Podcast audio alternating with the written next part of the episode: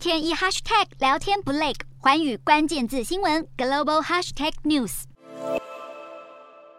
欧元区七月通膨率再创新高，市场预期要触顶还没那么快，让欧洲央行继续升息恐怕是板上钉钉。然而，欧洲银行业对前景的看法却是两样情。其中，大摩摩根士丹利是乐观派，看好升息，随之而来的是银行净利息的收入将增加，使得业务规模和放款金额庞大的银行将会受益最大。银行股股价上涨空间更有望超过五成。其中，汇丰银行全球坐拥七千亿美元的存款余额，放款利率每提高百分之一，银行净利息就会增。增加五十亿美元，相当于是汇丰银行去年营收的一成。至于英国的巨茂银行也预估，如果利息上升一个百分点，第一年的盈余将会增加六点七五亿美元。美国银行更预估，一年之内欧洲银行业的银行净利息每一季将会增加一百七十亿欧元。另一方面，也有悲观派的声浪，认为欧洲当前经济疲软，同时通膨急升的窘境是七零年代以来首见。一旦俄罗斯天然气对欧洲断气，恐将导致停滞性通膨。此外，有多个欧洲国家都在计划对获利增加的银行业开征新税，像是西班牙政府就计划对银行的手续费和利息收入开征百分之四点八的暴利税，都让欧洲银行股前景乌云罩顶。